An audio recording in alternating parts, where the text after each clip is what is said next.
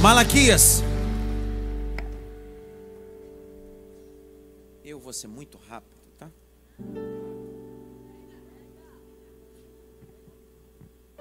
Quem está nos visitando pela primeira vez, fora os irmãos que eu apresentei, tem mais alguém? Só levante a mão aí. Deus te abençoe, Deus te abençoe, Deus te abençoe, Deus te abençoe.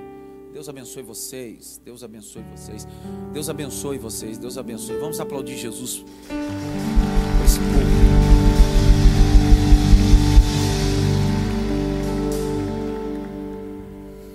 Capítulo 1, o versículo é o de número 6, 7, o 8, o 9 até o 10. Leia aqui. O filho honra o pai, e o servo respeita o seu senhor. Se eu sou pai, onde está a minha honra? Olha. Quem está falando isso? Quem está falando isso? Deus. Se eu sou pai, aonde está a minha honra? Você sabe que a palavra pai é uma palavra hebraica. Para escrever pai em hebraico, você precisa de duas letras hebraicas. A primeira do alfabeto hebraico é a segunda. A primeira do alfabeto hebraico é Aleph. A segunda é Beit. Juntando as duas dá Av. Av significa força da minha casa, força da minha tenda. Então, quando você diz pai, você está dizendo, ele é a força da minha casa, a força da minha tenda. O que Deus está dizendo é: você quer que eu seja a força da sua casa, mas você não me honra sendo a força da sua casa. Porque você quer gozar dos benefícios que eu faço à sua casa, mas você tem dificuldade de me honrar por aquilo que eu faço. Continua a leitura. E se eu sou o Senhor, onde está o respeito para comigo?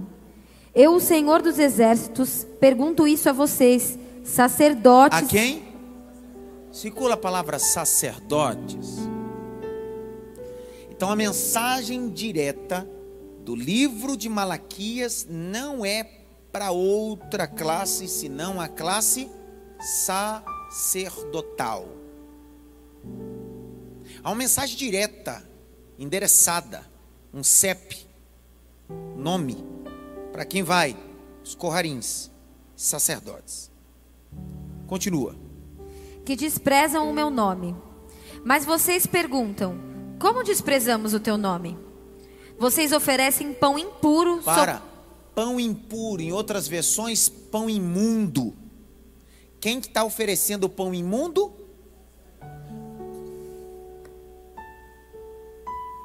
Pão bororado, pão mofado, pão de anteontem, pão com mofo, pão tão antigo que nem requentado dá para salvar. Deus disse: vocês estão entregando coisas velhas. Não é porque vocês não têm, é porque vocês não têm cuidado de me honrar. Deus dizendo para os sacerdotes que estão beirando o tempo de Neemias e Malaquias, está dentro desse período. Continua. E ainda perguntam: em que te havemos profanado? O que, que Deus está falando aqui? Deus está dizendo: pare de ser cínicos, sacerdotes. Estão me perguntando ainda. Deus está dizendo: pare de ser cínico. Me perguntam onde está o erro, porque eu não recebo, mas vocês sabem. Não me perguntem daquilo que vocês sabem a resposta. Deus dizendo aos sacerdotes no tempo aqui. Lê, por favor. Nisso de pensarem que a mesa do Senhor pode ser desprezada. A mesa do Senhor pode ser o quê? Circula a palavra desprezada ou desprezível. Verso 8. Quando vocês oferecem em sacrifício um animal cego. Animal o quê? Com defeito, refúgio, resto. O que Deus está criticando aqui, os sacerdotes, é o seguinte: não é sobre acessar o altar, é fazer as coisas com excelência. Ano de Daniel. Entenderam nada? Se for para fazer de qualquer jeito, é melhor nem ter ido para o altar. O que Deus está relembrando é o altar de Caim e Abel, é um único altar, só que um acessa com excelência e o outro acessa com desprezo. Um tenta se envolver com sacrifício e o outro só entrega sacrifício. Continua. Será que isso não está errado? E quando trazem um animal coxo ou doente, será que isso não está errado? O que que Cristo está, o que Deus está fazendo aqui? O seminarista sabe do que está acontecendo aqui. Há uma regra aqui, uma regra que os filósofos utilizavam, chamavam de quê? Maêutica. Deus não está respondendo, Deus está perguntando. É a maêutica socrática. Deus está dizendo: Eu não vou responder, eu vou perguntar, porque a resposta está dentro de você. Está certo isso? Está correto a forma que você está fazendo? O que Deus está convidando é para uma alta análise, autoconhecimento, um reflexo, um examinar, um autoexame pessoal. Deus está dizendo: Dá uma olhada como é que você está fazendo os sacerdotes. Nesse último dia dessa série de 12 profetas, profetas que profetizaram antes do exílio babilônico, durante o exílio babilônico e pós-exílio babilônico, eu não sei como vai terminar, mas uma coisa eu só tenho certeza: vai apertar parafusos hoje. Uma certeza eu tenho, você vai chorar, alguns de alegria, e outros de tristeza. Por quê? Porque o papel da Bíblia é que para alguns ela serve como vacina, para outros injeção. O importante é que ela apraz sua vontade. A pergunta que Deus está fazendo para esses corrarins, para esses sacerdotes, é o seguinte: tá certo isso? Tá certo desse jeito? É assim mesmo que é para fazer? Vocês aprenderam assim? Oferecer assim? Dê uma olhadinha pelo menos para três, assim. Deus vai fazer muitas perguntas hoje.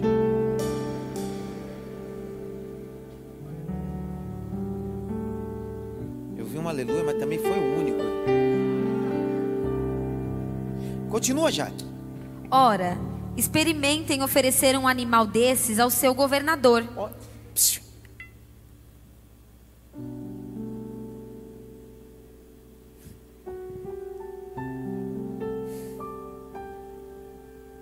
aqui, aqui nessa hora vem o sangue pernambucano na veia.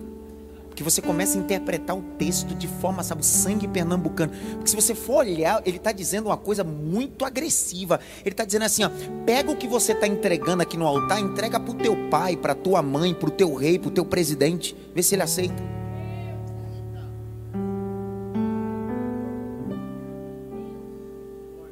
Mas a gente gosta de fazer o um eufemismo, suavizar. Deus não está suavizando nada aqui, não. Ele está botando para quebrar. Se o teu governador não recebe, por que, que você oferece para mim? Se o teu pai e tua mãe não recebem, por que, que você oferece para mim? Não me coloque no mesmo nível das autoridades da terra. Não me coloque no mesmo nível das pessoas que você ama na terra. Eu estou acima das pessoas que você ama, estou acima das autoridades. Eu criei céu, criei terra, criei mar, eu criei tudo. Continua. Será que ele se agradará de vocês ou será favorável a vocês? Diz o Senhor dos Exércitos. Ele está perguntando sim ou não? Continua. E agora, sacerdotes, supliquem o favor de Deus para que nos conceda a sua graça. Mas com tais ofertas nas mãos, será que ele será favorável a vocês? Diz o Senhor dos Exércitos. 10. Quem dera houvesse entre vocês alguém que fechasse as portas do templo, para que não acendessem em vão o fogo do meu altar. Presta atenção, Deus está dizendo: eu não preciso de sacerdotes que abram a porta, eu preciso de sacerdotes que fechem a porta. Por quê? O povo está acessando o altar de qualquer jeito, está confundindo liberdade com libertinagem. Deus está dizendo assim: fecha a porta. Eu posso usar uma linguagem bem popular? O Rodolfo está aí? Tá não, desviou Rodolfo. Rodolfo está ali, trabalha com mercado. Existe um período do ano que o mercado fecha. Como é que se chama? Fecha para balanço. Não vende nada. Conta tudo. Às vezes fica 12, 24, 48 horas fechado para balanço, para reorganizar do estoque até a prateleira principal. Para saber onde estão as coisas e se precisam ser relançadas e recadastradas. Olha o que Deus está dizendo: fecha a porta, porque nós vamos fazer um balanço. Vou de novo, Deus está dizendo: fecha a porta, porque a gente vai fazer um balanço sacerdotal. Ninguém entra, ninguém sai. Vou de novo. Ninguém entra, ninguém sai. Vamos fechar a porta para o balanço, porque daqui a pouquinho nós vamos abrir a porta e vamos descobrir que igreja não é mercado, igreja é altar de salvação. Fecha para balanço. E eu termino.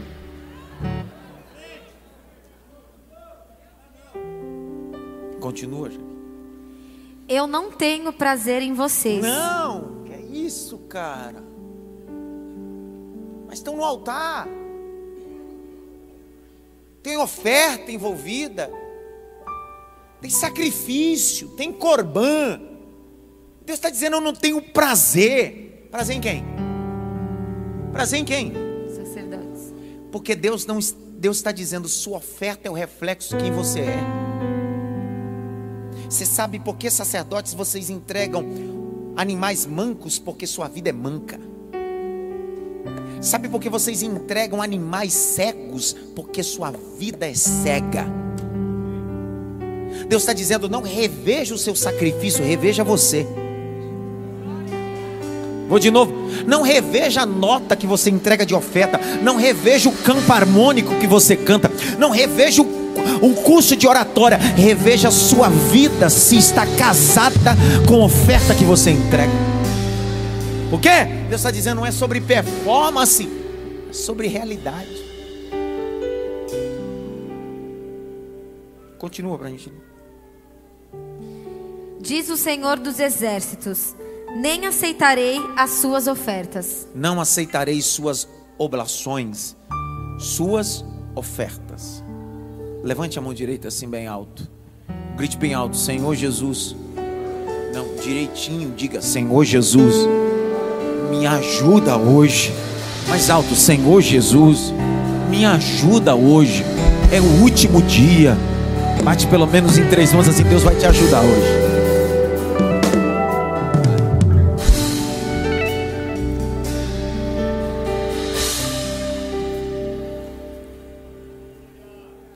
Dentro das séries dos 12 faltaria tempo de falar, vai me faltar tempo, então eu preciso fazer uma síntese muito, muito panorâmica e rápida. Dos 12 profetas menores, o que fecha o ciclo é o profeta Malaquias, às vezes mal interpretado. Porque a mensagem que ele carrega, carrega de forma direcionada a sacerdotes, corrarins, Há duas linhagens. Os levitas vêm da tribo de Levi. Os levitas, popularmente para que a gente entenda hoje, eram os diáconos. Os levitas atuavam no átrio, no preparo do sacrifício que era oferecido no altar de holocausto. Os levitas eram aqueles que levavam peças do tabernáculo enquanto se caminhava no deserto. Levitas. Os levitas eram subdivididos em três classes: gersonitas, coatitas e meratitas. Esses eram os levitas. Cada um tinha sua funcionalidade e sua missão. Entretanto, diferente dos sacerdotes que não vinham da linhagem de Levi, eles eram da linhagem Arão ou Aronitas. É de Arão que vem a linhagem sacerdotal há uma discussão, a diferença dos dois entre os levitas e sacerdotes, que time se inicia o ministério de cada um. Só que o texto de Deuteronômio vai dizer que a idade prevista para início sacerdotal dos corrarins era aos 30 anos de idade, porque tratava da maturidade do homem, do ser judaico, ok? Ok? Então, aos 30 anos, o indivíduo iniciava seu ministério, a qual ele recebera por ser linhagem aronita de Arão. Ninguém poderia dizer bem assim, cara, eu quero ser. Não, tinha que ter linhagem. Só que tinha dia para começar e dia para acabar. outra discussão também. Dependendo do texto hebraico, a letra tem um valor numérico. Alguns vão dizer 50 anos, outros 55 anos. Mas o que se sabe é que sacerdote tem dia para começar e dia para terminar. 30 anos é a idade da, do start. Os grandes midrashins, os intérpretes da lei, vão dizer que isso fala da maturidade que o homem tem. Tanto que o livro de Cantares de Salomão, sabe o livro de Cantares de Salomão? Que é um livro poético, mas trata-se de uma linguagem sexual. Esse livro só pode ser aberto e lido a partir dos 30 anos de idade, porque a leitura é pesada. Não pode ser lido assim ao léu, segundo a cultura judaica. Por isso que Jesus inicia seu ministério não aos 12 anos. Por isso que Jesus não, ensina, não inicia o seu ministério aos 20 anos. Aos 30 anos de idade, ele se manifesta no Jordão e ali dá início ao seu ministério. Por quê? Porque ele também é rei, ele é profeta, mas também é sacerdote. Nele está o que nós chamamos de em latim de trino unos, tríplice ministério, rei, profeta e sacerdote. Por isso que os magos entregam ouro, incenso e mirra, porque aquilo identifica o tríplice ministério de Cristo. Os profetas já ao contrário dos levitas e sacerdotes, carregavam um ministério de porta-voz de Deus. O que tem a ver profético com sacerdotal aqui do livro de Malaquias? Primeiro, a palavra Malacri, Malaquias, o nome Malaquias significa mensageiro de Deus. Por que, que ele vem com a última mensagem antes da lacuna, do gap, do silêncio, do tempo interbíblico que durou 400 anos. De Malaquias a Mateus, há um gap de silêncio de 400 anos, aonde Deus não fala, Deus não revela, Deus não dá visão, e é Malaquias que vai encerrar esse ciclo profético. Malaquias está dizendo: os sacerdotes pararam com seu ofício do altar os profetas esqueceram de profetizar e ele está chamando o povo para um reabilitar sacerdotal. A ideia desse livro é trazer os sacerdotes a uma consciência, a uma missão, a um propósito. É sobre isso que eu quero falar essa noite, com muito cuidado, com muito zelo e com muita clareza. Porque essa mensagem não é só para aquela época, essa mensagem é atual atualíssima. Enquanto aqui estava direcionada aos descendentes de Arão, os aronitas, os sacerdotes, os corrarins, já ao contrário, na atualidade, eu não sou filho nem descendente de Arão, eu não sou sacerdote segundo o costume aronita, eu sou sacerdote segundo o sangue de Jesus Cristo. O texto de Apocalipse, capítulo 1, verso 5 diz que através do sangue de Jesus ele me fez rei e me fez sacerdote. Então essa mensagem é atual, porque não existe sacerdote pós-moderno sem suas obrigações no ofício ministerial. Ou você está achando que ser sacerdote é só ter uma mitra sacerdotal, é ter uma roupa sacerdotal, ao sumo sacerdote uma mitra com um plaquete dourado escrito em aramaico, santidade ao Senhor, ao sumo sacerdote um peitoral de justiça, com carreiras de pedra, totalizando doze pedras que apontavam para as doze tribos, aquele que tinha a incumbência de entrar no Santíssimo Lugar. Só que Deus estava dizendo: alguém que quer ser sacerdote precisa cumprir os meus critérios, não os seus critérios. Deus está dizendo: quem deixou o mapa, quem deixou o manual do ofício sacerdotal não foi Arão, fui eu que entreguei Arão. Arão cumpriu, e se Nadab e Abiú não cumpriu o meu querer, eu mato, porque no meu altar eu não quero perfeito, mas eu quero aqueles que caminhem para a santidade.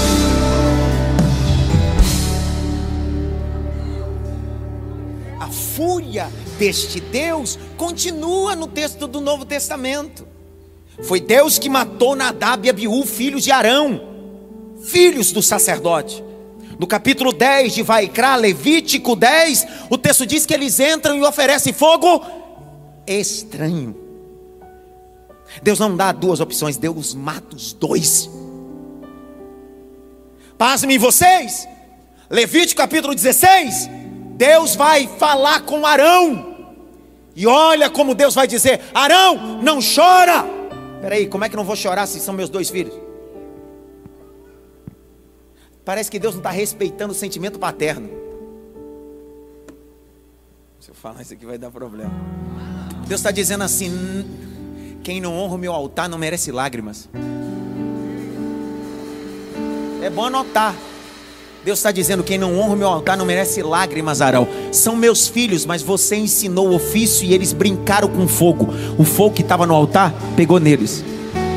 Capítulo 16 de Levítico, o Senhor diz bem assim: Antes deles, vocês poderiam entrar na minha presença, lá no Santíssimo Lugar, toda hora, mas por causa do pecado deles, vocês só vão entrar uma vez por ano e só o sumo sacerdote. Olha o que Deus está dizendo: por causa de erro de dois, todo mundo é penalizado.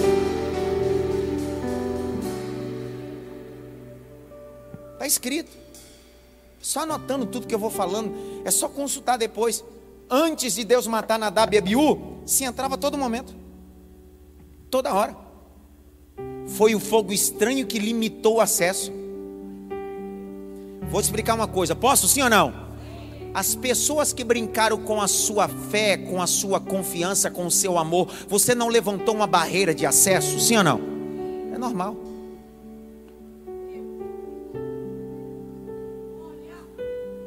Por isso que Jesus não veio só como sacerdote, Jesus veio como sumo sacerdote. Se eu não der glória agora, viu, Brandão? Vou, vou dar um glória. Presta atenção, olha o que Deus está dizendo. Já que o sumo sacerdote entra uma vez por ano, e por causa de Nadab e Abiú, fogo estranho limitou o acesso, Jesus não veio só como sacerdote, mas como sumo sacerdote. Quando ele está na cruz, ele diz: Eu dou brado aqui, mas alguma coisa acontece lá no Santíssimo. Eu vou de novo. Eu dou um brado aqui, fora dos muros de Jerusalém, em cima do Gólgota. Mas o que eu vim fazer não muda aqui fora, muda lá dentro, lá no Santíssimo Lugar.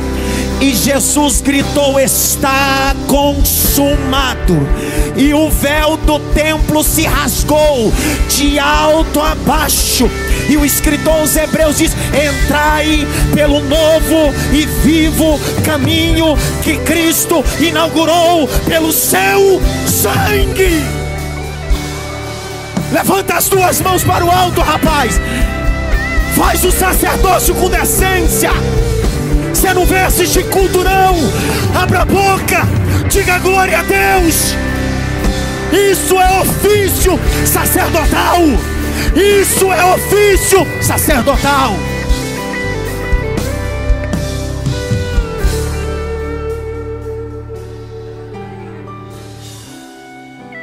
Há um grito de Deus aqui contra sacerdotes que oferece pão imundo, que oferece sacrifício de qualquer jeito. Não é o povo que oferece, é o sacerdote que oferece. Pergunta por quê? Porque é o sacerdote que examina o sacrifício. É ele que valida o sacrifício.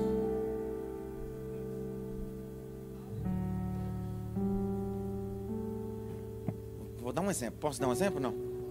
Veterotestamentário. Assim, ó. O sacrifício era o louvor, ok? Ok?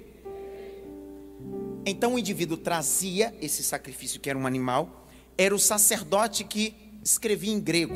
Se a gente fosse transliterar para o grego, docmus. Docmus é aprovado, perfeito, está aprovado. Então quem assinava docmus era o sacerdote, está perfeito, entrega. Então quem validava o louvor, a adoração era o sacerdote. Passou, hoje é do mesmo jeito? Não. Tem ninguém aqui validando sua adoração. O culto é individual. Só que o sacerdote hoje é detentor da moralidade. O sacerdote pós-moderno não está preocupado com a performance que você entrega no púlpito, está preocupado com a vida que você leva fora dele. O apóstolo Paulo diz aos Coríntios: se nós julgássemos a nós mesmos, não seríamos julgados, mas quando somos julgados, somos repreendidos pelo Senhor para que não caiamos em condenação. Jesus vai ensinar em Mateus dizendo assim: se um irmão pecar contra ti, chama ele. Se ele continuar, chama testemunhas. Se ele continuar, leva para a igreja, conselho de ética. Se essa miséria não escutar nem você, nem testemunha, nem igreja, é Jesus que vai dizer em Mateus: larga essa miséria de mão. Você está querendo ser mais bonzinho do que o próprio Cristo. Dá uma olhadinha pelo menos para ter assim: você não tem cara de anticristo, não, né? Às vezes, às vezes a gente acha que anticristo é alguém com chifre na cabeça, os olhos pretos ou vermelhos. Anticristo é todo aquele que é contra o princípio doutrinário da Bíblia. Quando você quer ser mais do que Cristo, amar mais do que Cristo, você se tornou um anticristo.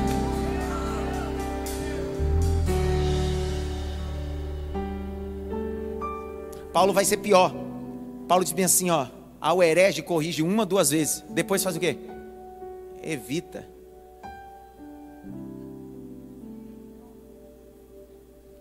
Terminei. Tem certeza? Depois não vai reclamar, tá? Que aqui não tem reclamações, não. Grite bem alto, pão imundo. Mais alto, pão imundo. Pessoal, Segundo Devarim, Deuteronômio, o, o sacerdote validava a oferta, porque a oferta deveria ser entrega com perfeição. Abre comigo Deuteronômio, vamos lá. Capítulo 15, verso 19. Ô Gile, fica em pé, Gile.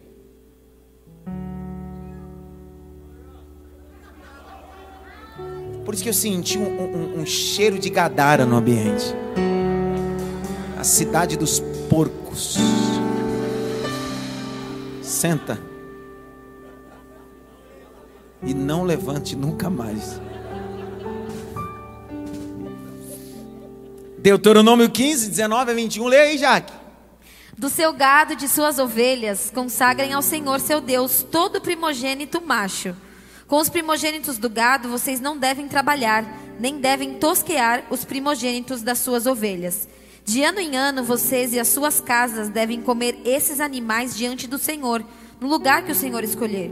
Porém, se um desses animais tiver algum defeito, se for coxo ou cego, ou tiver outro defeito grave, não o sacrifiquem ao Senhor seu Deus.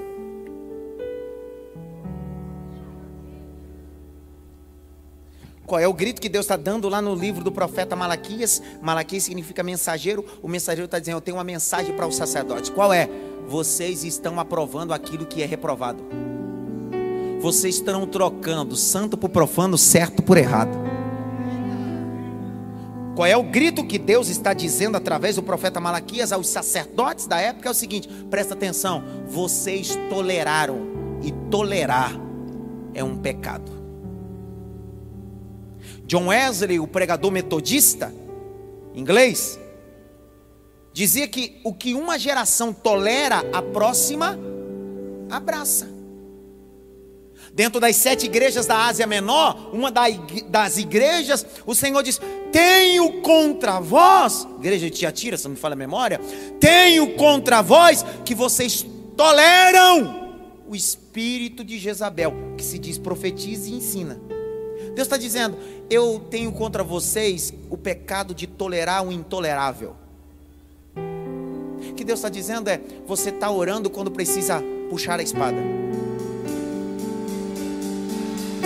Você está jejuando quando precisa colocar as coisas no devido lugar. Irmão, se tem uma coisa que eu não titubeio, é que quando eu preciso usar uma espada, ainda que a espada alguém grita, é maluco, mas só os sábios sabem usar a espada. Vou de novo. Os malucos não sabem usar a espada, os sábios sabem usar a espada. A Bíblia diz que quando Salomão viu duas mães com um menino morto e outro vivo, gritou: Traz um buquê de flores? Traz a espada, porque a espada revela a verdade e a mentira. No ambiente da sabedoria, o que tem para o homem, ô oh, Rodrigo, deixa abençoe meu filho. No ambiente do reino de Deus, Deus tem sempre uma espada para revelar a verdade, a mentira, o céu, o inferno. Levante as suas mãos que eu senti o peso da mensagem. Eu sei que não prego só para a cidade máfia, eu sei que não prego só para a denominação que sou pastor. Eu sei para quem eu prego, eu prego para a nação. Deus entrará com espada sobre esta nação. É espada para separar verdade de mentira, profano de santo Não importa o que aconteça, a espada da verdade de Deus estará na mão dos profetas e sacerdotes. Quem crê nisso dá um glória, concorda com isso.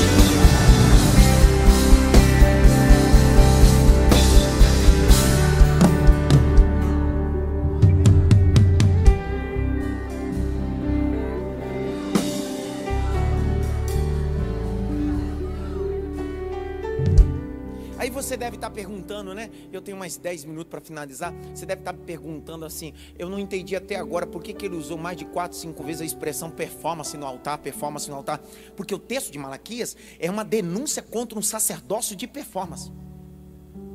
Porque na performance a gente quer maquiar os defeitos.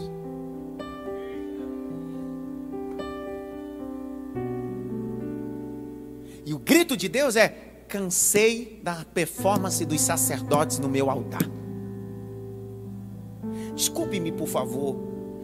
Eu faço e falo isso com verdade sempre. Desculpe se às vezes, como eu falo em cima do altar, parece ser ofensivo a você. Parece às vezes ser deselegante a você. Meu tom de voz, minha impostação, minha fala, às vezes que não uso nenhum tipo de expressão para suavizar, só às vezes direto. Não quer dizer que sou detentor da verdade. Quer dizer que eu prego a verdade e estou me ajustando junto com você. Desculpe se às vezes você sai daqui ofendidinho pela verdade. Desculpe se às vezes você sai magoado pela verdade. Mas não se esqueça, ela continua sendo verdade.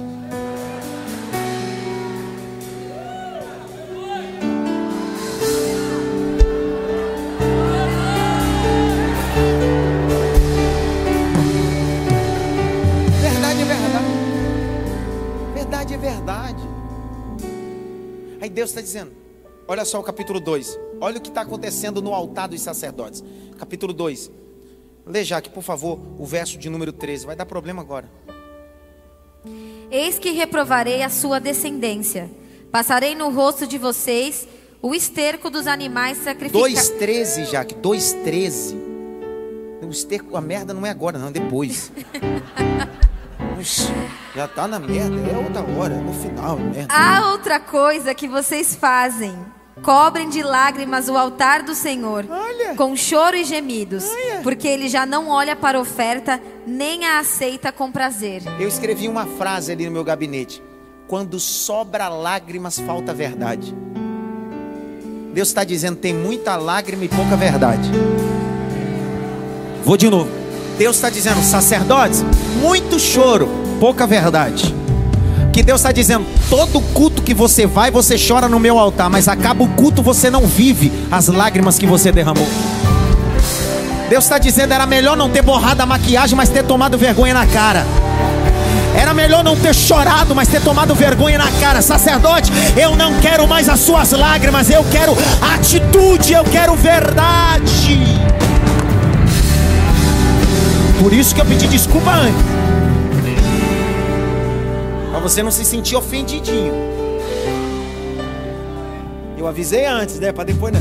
Então, para dar o choque, né? Que a merda na cara vai ser depois. Hum.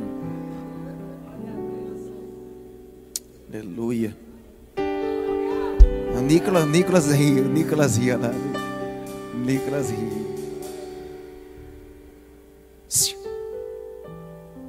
Grite bem alto. Muitas lágrimas. Pouca verdade. Será que Deus está sendo contra lágrimas? Deus está dizendo, as suas lágrimas precisam acompanhar as suas atitudes. Eu vi um glória ali, mas eu gostei desse. Presta atenção. Arrependimento e remorso geram lágrimas. A diferença de um para outro é que arrependimento você age depois das lágrimas. Remorso, só lágrimas. Por isso que as duas palavras gregas etimologicamente são distintas. Uma é metanoia, mudança de mente, outra é metamelomai. É só choro e não muda nada. Qual é o nosso critério quando a gente olha para alguém que cometeu alguma coisa, um delito contra nós mesmos, e a gente diz, se arrependeu? Como é que a gente soma o arrependimento dele? Como? quando ele chora. É, nós somamos o arrependimento das pessoas na perspectiva emocional. Chorou. Se arrependeu. Eu vou mostrar um cara na Bíblia que chorou e Deus disse: só chorou. Nesse 30 de abril eu comemorar 21 anos de ministério, 16 pastoreando essa igreja. Eu já tive gente que em reunião disse: Isso é meu pai, na semana seguinte me traiu. Gente que chorava de amor por mim e depois me pintou como demônio.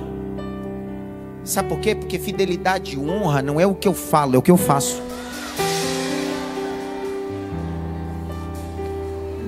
Vou te indicar um livro, Cinco Linguagens do Amor. Esse livro é maravilhoso. Se você ler esse livro, vai mudar sua perspectiva. Existem cinco maneiras de amar, cinco linguagens do amor. E uma das linguagens do amor é trabalho. Deus não decidiu falar, Deus decidiu trabalhar.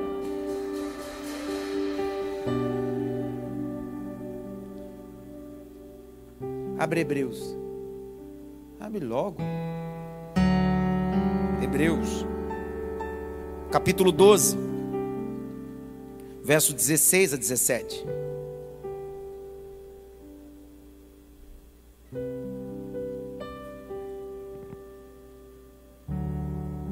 Lê, Jaque. E cuidem para que não haja nenhum impuro ou profano, como foi Esaú, o qual por um prato de comida vendeu o seu direito de primogenitura. Vocês sabem também que posteriormente, querendo herdar a bênção, foi rejeitado, pois não achou lugar de arrependimento, embora com lágrimas o tivesse buscado. Ora. Para, para, chega. A falta dele não foi de lágrimas, porque lágrimas ele. O que faltou nele foi o quê? Então cuidado, tem gente que não chora, mas se arrepende. Tem gente que não derrama uma lágrima, mas se arrepende. E tem gente que chora, chora, chora e continua cometendo as mesmas coisas. Arrependimento não é dado por lágrimas, arrependimento é o que você faz depois das lágrimas. Abre Mateus capítulo 27.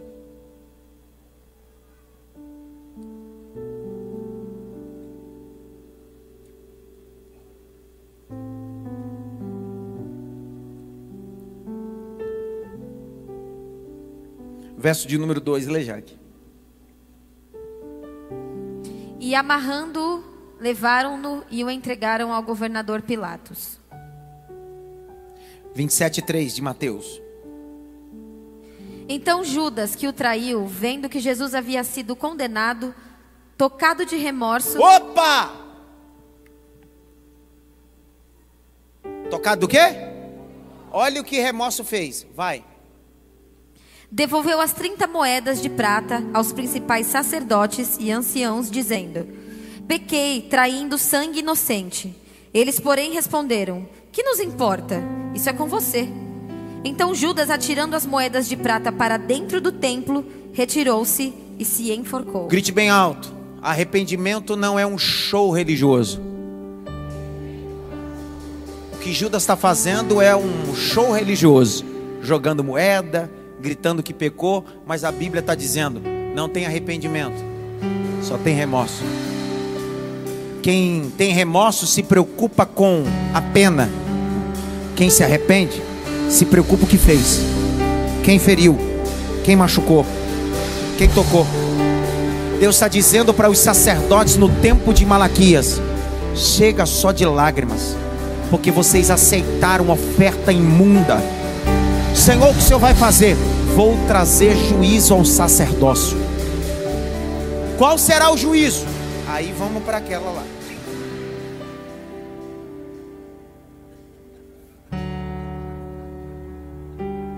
Outro dia pegaram uma, essa, esse texto que eu citei aqui, cortaram e viralizou o povo sentando a língua em mim na rede social. Que absurdo o pastor falar sobre isso no púlpito e tal. Mas não é eu que falo. Eu? Bíblia. Olha o que. Capítulo 2 de Malaquias, abre aí. Tem uma versão que fala literal. Eu queria essa versão. Essa aí, só esterquinho. 2, 1. Um. Lê aí, Jaqueline. E agora, sacerdotes, Agora quem? Agora quem? Ah, você é sacerdote real, né? É, é- é ou não? Ah, não é mais. Ninguém é mais, tá vendo? É, Não, sei lá, pastor, nem sei que eu sou mais. Vai.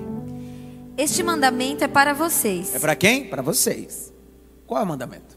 Se não ouvirem e não se importarem com a necessidade de honrar o meu nome, diz o Senhor dos Exércitos, enviarei sobre vocês a maldição e amaldiçoarei as suas bênçãos. Aliás, já as amaldiçoei, porque vocês não se importaram com a honra devida ao meu nome. Eis que reprovarei a sua descendência. Passarei no rosto de vocês o esterco dos animais sacrificados nas suas festas.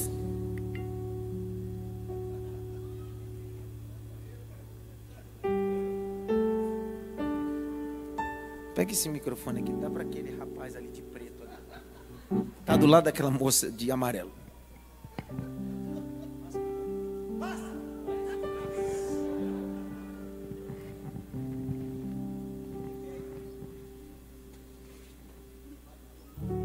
Washington.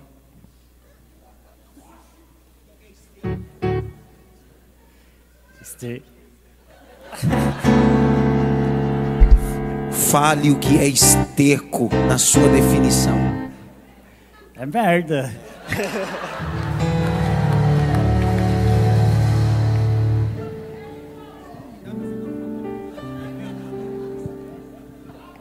Então eu começo a pregar a partir da fala do Washington. Segundo o nosso poeta Washington, a definição etimológica da palavra esterco. O carioca diz é merda. Você está vendo aqui que Deus está dizendo, sabe o sacrifício dos animais que vocês entregam? Eu não vou, eu não quero, eu não vou esfregar o resto do sacrifício. Deus está dizendo,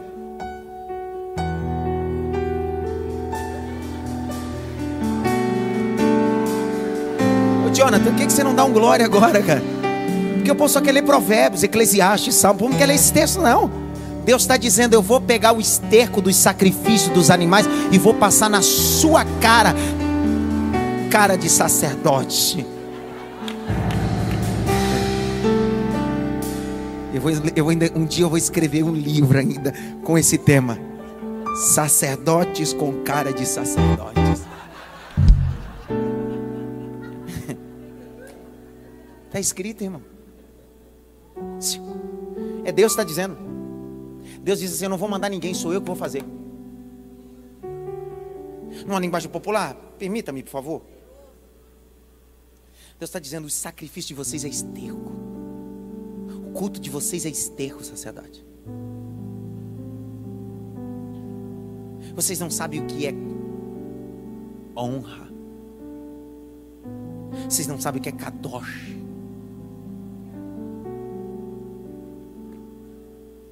Vocês não sabem tratar como precioso. Deus dizendo aos sacerdotes da época: Deus diz assim: Eu vou passar esterco na cara de vocês. Verso 4.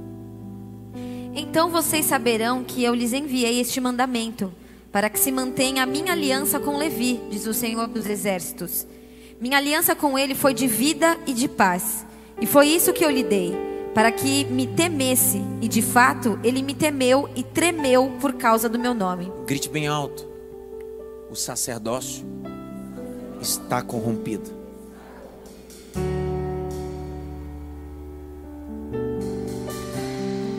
Fecho a Bíblia e penso com vocês na perspectiva de uma coisa. O livro de Malaquias termina com Deus corrigindo os sacerdotes e Deus se estabelece em luto, em silêncio. Grite bem alto: silêncio. O tempo interbíblico de 400 anos. Deus não fala através de profeta, sacerdote, nem de visões, Wagner. Passa 10 anos, 50, 100, 200, 300. 330, 360 Deus disse: agora eu vou começar a preparar a minha fala. É, é. Zacarias é o sacerdote da época. Cai-lhe a sorte de entrar no templo no texto do Novo Testamento. Quando ele entra, ele é da linhagem aronita, sua esposa chamada Isabel também é da linhagem aronita. Quando ele entra, tem um anjo sentado do lado direito do altar. O anjo diz para ele: Tua mulher vai gerar um menino. Ele é sacerdote, o menino tem que ser sacerdote, mas Deus está dizendo: quem vai abrir a boca não é um sacerdote, é um profeta. Qual é o nome dele? Fica tranquilo, você vai ficar mudo. No dia que você vir apresentar ele, você vai escrever o nome dele num pedacinho de madeira. Porque o papel dele é anunciar aquele que vai ser pendurado na madeira.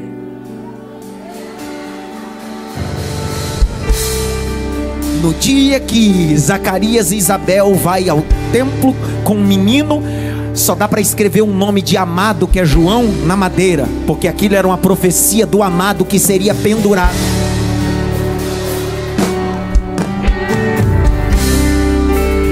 O menino vai crescendo, vai crescendo, vai estudando no sacerdócio em Jerusalém.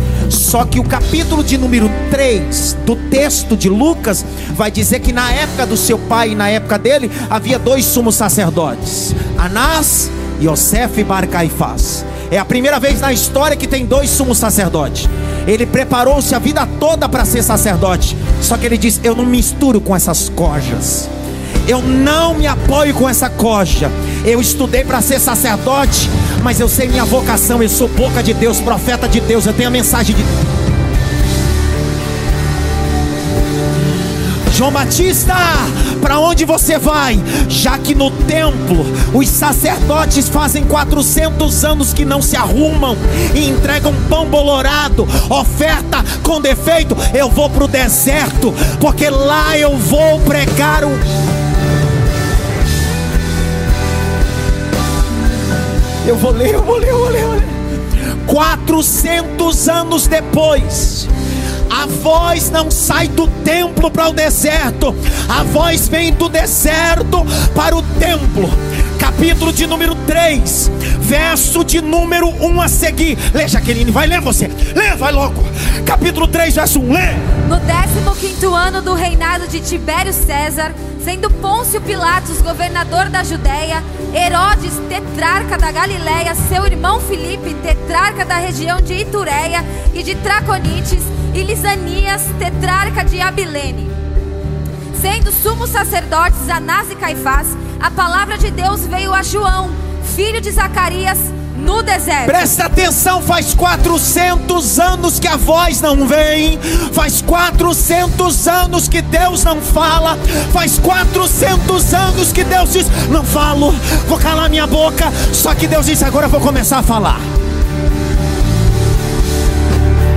O Senhor vai falar através de quem? De Anás, de Caifás. Não, não, não, não. Tem um remanescente, tem um filho de um sacerdote. Ah! Tem um filho de um sacerdote. Aonde ele está? Está no deserto. E a voz do eterno desceu no deserto. Ah, meu Deus! No deserto da Judéia existem profetas de Deus aqui nessa casa.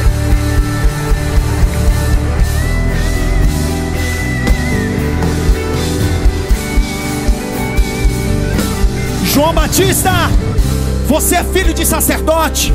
Você deveria estar com a mitra na cabeça. Você deveria estar com o peitoral de justiça. Você deveria estar com a roupa diferente. Que roupa você usa? Minha roupa é pele de camelo. O que é que você come? Gafanhoto e mel silvestre. Não parece com ninguém, mas carrega a mensagem. Não tem estilo, mas carrega a mensagem. Tem, mas carrega a mensagem. Eu vou pregar até uma hora que você entender. João Batista está dizendo: Eu não me encaixo com os sacerdotes de Jerusalém, porque eu não imito Anás e Caifás. O meu padrão não é o padrão religioso, o meu padrão é o padrão do céu. Arrependei-vos,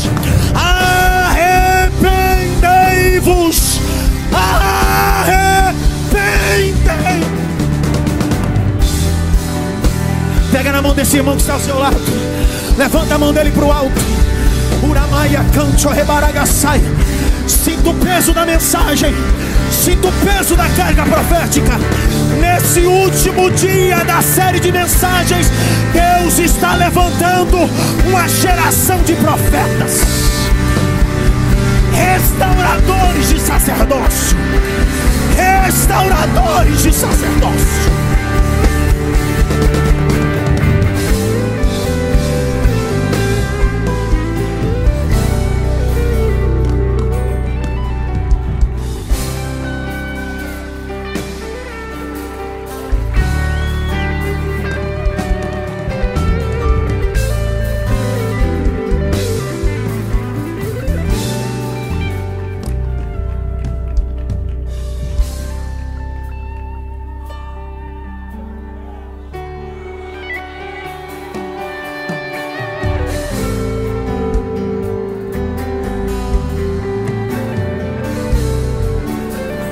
Glória a Deus é para quem tem mesmo.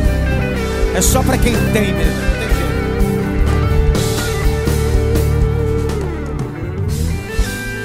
Isso que eu vou dizer não é um relato messiânico, não é um conceito cristão, é um conceito judaico. Flávio Josefo, que é um historiador judeu, diz que na época de Yosef Bar Caifás, o sacerdócio estava corrompido, estava aliançado com Roma. Por isso que esse João Batista está onde? Disse: Eu não passo batismo. Eu prefiro perder os privilégios, mas viver debaixo do propósito.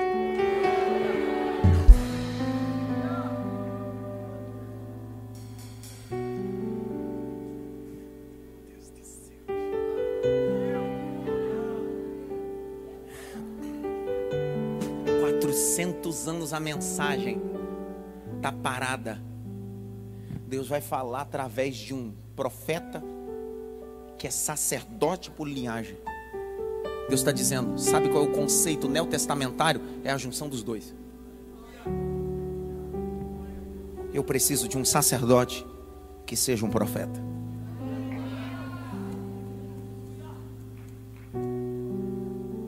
Eu preciso de um sacerdote que entende o ofício, mas entenda o peso profético da mensagem que ele carrega. Continua a leitura já aqui, para ver se eles entenderam do capítulo 3 de Lucas, verso de número 2. Vai, vai, vai. Sendo sumos sacerdotes Anás e Caifás, a palavra de Deus veio a João, filho de Zacarias, no deserto. Ele percorreu toda a região nas imediações do Rio Jordão, pregando o batismo de arrependimento para a remissão de pecados. O que, que faltava 400 anos atrás? O que, que faltava? A mensagem não mudou. Mudou o profeta, mas a mensagem? De novo, mudou o profeta. Malaquias agora é João Batista, mas a mensagem continua? Não importa, a mensagem é a atemporal. A mensagem está acima do tempo. A mensagem do eterno não é Cronos, é Kairos. A mensagem do eterno é eterna. Desculpe a redundância. Mas é isso. Continua. Conforme está escrito no livro das palavras do profeta Isaías: Voz do que clama no deserto, preparem o caminho do Senhor, endireitem as suas veredas. Todos os vales serão aterrados, e todos os montes e colinas serão nivelados. Os caminhos tortuosos serão retificados, e as estradas irregulares serão aplanadas. E toda a humanidade verá a salvação que vem de Deus.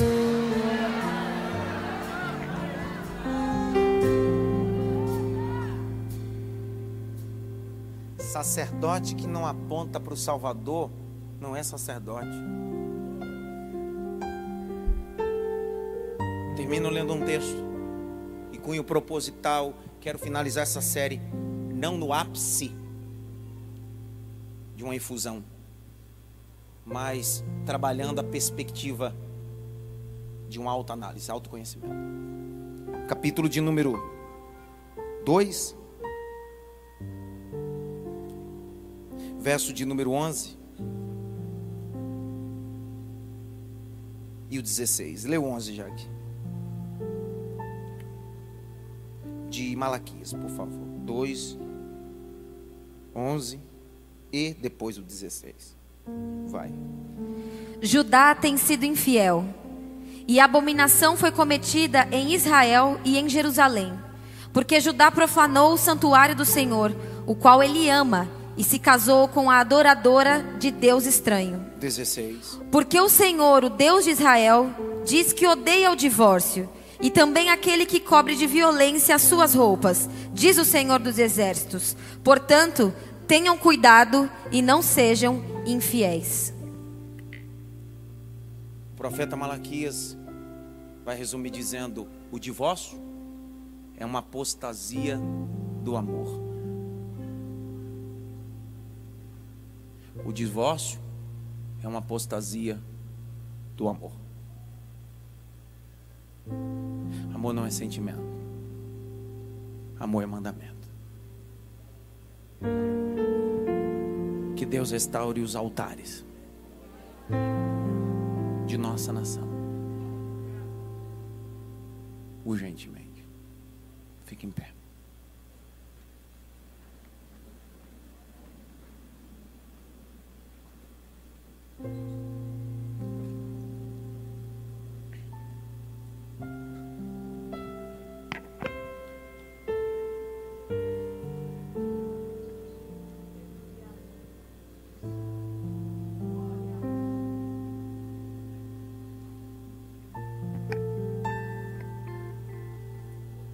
Quatrocentos anos depois é a mesma mensagem. O mesmo teor. Conclamando para uma única atitude: arrependimento. Disse uma canção muito antiga: Eu quero voltar ao primeiro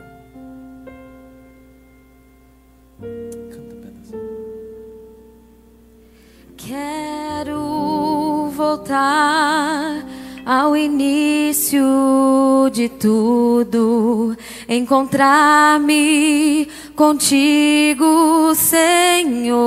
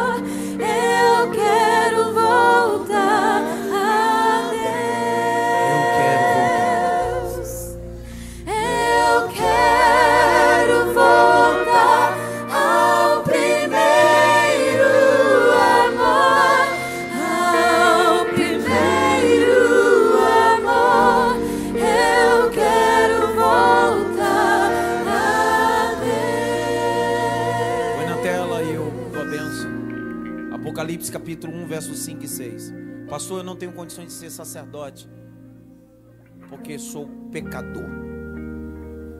É por isso que você não é sacerdote da linhagem araônica. Você é sacerdote da nova aliança. Da parte de Jesus Cristo, a fiel testemunha primogênito dos mortos, soberano dos reis da terra, aquele que nos amou pelo seu sangue, nos libertou dos nossos pecados e nos constituiu rei, reino dele, e mais o que? Sacerdotes para o seu Deus e Pai. Deus restaurou o que faltava em Malaquias. Vocês não me honram como pai, mas o meu sangue fará vocês refletirem. Vocês são filhos. E eu sou pai. Tem alguém essa noite que queira reconciliar com Cristo? Faça-o agora. Que eu preciso finalizar esse culto. Só você levantar a mão onde você está e eu preciso. Tem alguém essa noite? Pastor, eu quero reconciliar. Tem alguém? Pastor, eu preciso reconhecer o sangue de Jesus. Tem alguém? Aceitar Jesus ou reconciliar? Tem alguém? Tem? Se você que está assistindo no, na tela tem um QR Code especial preparado para esse culto hoje, onde você pode encostar seu celular e confessar Cristo como seu único e suficiente Salvador, preenchendo esse formulário e disponibilizando seu WhatsApp para que você possa ser acompanhado e discipulado de forma online também. Paulo conseguiu mentorear a igreja de Coríntios de forma EAD, por cartas. As distâncias não podem impedir a pregação e o discipulado. Tem alguém presencial? Não tem? Eu oro e agradeço a Deus. Vou dando a benção apostólica e estou indo. Eu vou estar lá no lançamento desse livro. Um cartão? Está sem nome. Marina Gabriele. Tá aqui teu cartão. Valeu a pena essa série? Não? Apertou ou não apertou? Acho que a próxima série precisa ser uma série de, de bênçãos. Acho que a próxima série que eu vou fazer é Cinco Chaves da Vitória. Vou até pegar umas chavinhas. Vai nessa. Vai, cai nessa. Semana que vem nós vamos fazer um culto de ação de graça como nós fazemos toda final de série. Acabamos uma série, fazemos um culto de ação de graça para depois começarmos uma nova série. Semana que vem eu vou estar aqui e eu quero presentear vocês com um dos pregadores que, na minha opinião, é um dos poetas da Bíblia, um dos maiores pregadores, na minha opinião, um baita escritor. Pastor Alain Brizotti vai estar conosco aqui. É um poeta. Você é tremendo. Você é tremendo. Nós vamos estar aqui celebrando. Amém? Curva a cabeça. Eu vou dando a benção. Lá na livraria na loja, tem os livros, você pode adquirir lá, depois passa lá para mim fazer uma dedicatória para você e tirar um retrato. Lá no meu cangaço a gente diz retrato, não tira foto. Faça assim com as mãos.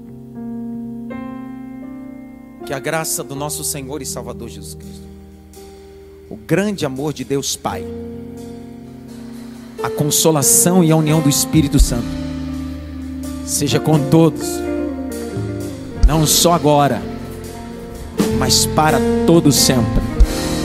Se for para fazer, faz com excelência.